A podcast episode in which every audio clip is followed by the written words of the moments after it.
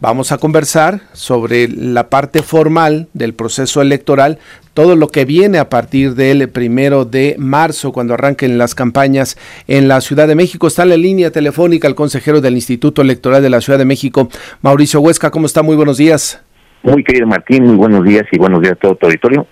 Excelente por acá. Gracias por estar esta mañana. El primero de marzo, todo listo, digamos, qué se puede y qué no se puede por parte de los candidatos, consejero.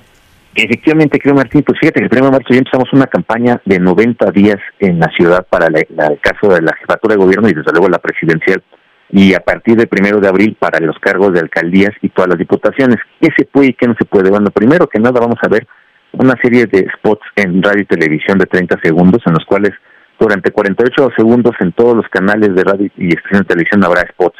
¿Qué puede haber en esto? decir, pues prácticamente somos un modelo libertario, querido Martín, en el cual todo se puede decir, excepto tres discursos importantes que están vedados. ¿Cuáles son ellos? No puede haber discurso de violencia política de género, no puede haber calumnia electoral, y por esto no me refiero a que no le puedas decir ladrón, delincuente, que tenga nexos con el narcotráfico a una persona, sino lo puedes hacer siempre y cuando tengas una eh, un indicio mínimo para poderlo decir, que haya una investigación, que haya habido un, este, una sentencia, que este, etcétera, que se haya dado una, una, una narrativa en, medios de comunicación, etcétera.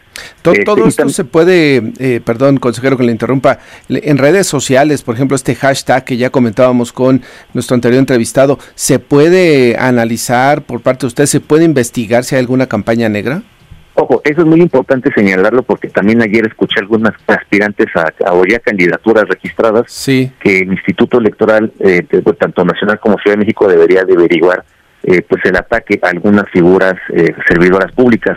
Y esto no es así. El ataque a figuras públicas por calumnia no es posible en el ámbito electoral porque no están dentro de la contienda eh, del proceso electoral. Esto es posible para, para poder detener el discurso respecto de los candidatos y candidatos.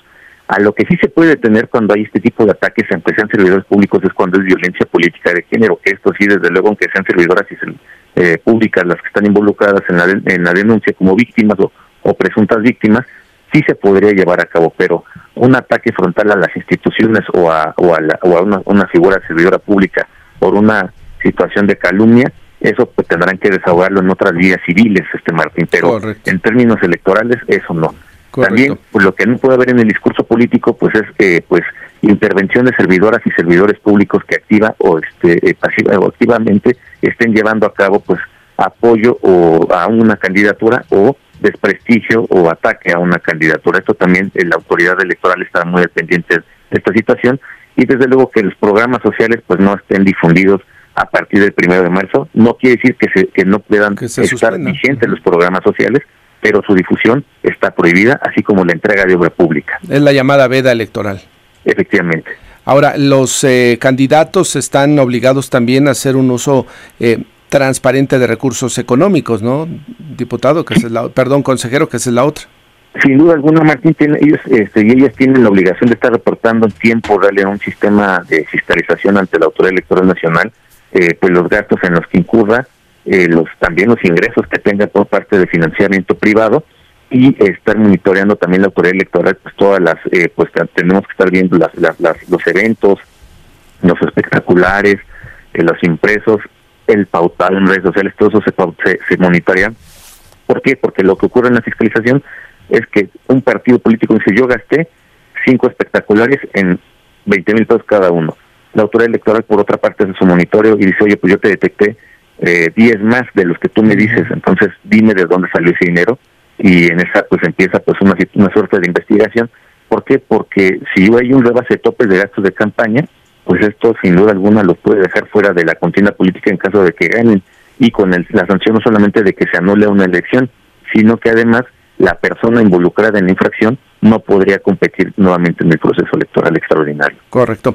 Publicidad en las calles, estos eh, pasacalles, eh, las mamparas, todo esto se permite eh, de lo que en algún momento pues, se denomina basura electoral, consejero. Todo este denominado basura electoral sí va a ser permitida siempre y cuando cumplan ciertos estándares. Uno de ellos es que sea reciclable y biodegradable la, la, basura electoral. Le estamos esperando por cerca de para este periodo ya de 60 y 90 días respectivamente de campañas cerca de 25 a 30 toneladas, desafortunadamente. También pueden colgar gallardetes, pero también no pueden colgarlos en lugares prohibidos. ¿Cuáles son estos lugares prohibidos? desde luego, pues equipamiento urbano, en árboles, en señalamientos de tránsito, en accidentes geográficos, este, y si, y si pintan bardas, tienen que tener el permiso autorización del propietario para pintar esta barda. Si alguien del auditorio, si algún ciudadano de repente dice, me vinieron a ver y me dijeron que este programa social es por cortesía del candidatazo y que si no lo hago, no les doy mi credencial de lector, no me, lo van a quitar, ¿a dónde puede denunciar el, el ciudadano este tipo de situaciones que esperamos no se presenten, consejero? Claro que sí, este, pues yo les pediría que sí los, lo denuncien, eh, se denuncia ante cualquier autor, el, bueno, el autor electoral de Nación México, si es, si es el caso de la elección de gubernatura, de jefatura de gobierno o alcaldía, o ante la Autoridad Electoral Nacional, el INE, si se trata de la presidencia de la República. Eh, todas las autoridades tenemos este, tenemos órganos desconcentrados en la, en digamos muy cerca de nuestros domicilios. Eh, les pediríamos que si nos puedan ayudar ubicando el que se encuentra más cerca de su domicilio, en el caso de la Ciudad de México, en el sitio www.ism.mx y ahí podrán eh, se les podrá también incluso asesoría para la presentación de su denuncia. Hay que tener cuatro elementos básicamente para presentarla eh, una narrativa de hechos, es decir, yo me encontraba caminando por tal calle y encontré esto. Esa narrativa de hechos, el segundo elemento tiene que ser condiciones de tiempo, modo y lugar, es decir, en, a qué hora, en dónde, este, en qué, fecha y este, cuál fue la forma en que, en que la encontré. Y una evidencia mínima, una fotografía o alguna situación de esta naturaleza. Correcto.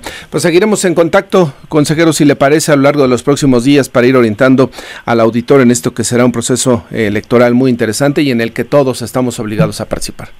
Yo quiero tus órdenes, Martín, y desde luego comentarle a la ciudadanía que en este periodo que seguramente va a haber muchas eh, notas de desinformación hacia la, campaña y desde luego pues, posiblemente el proceso electoral, que se informen por las vías formales y agradezco mucho el espacio. Al contrario, gracias y que le vaya muy bien, consejero. Igualmente, buen día. Buenos días, seis.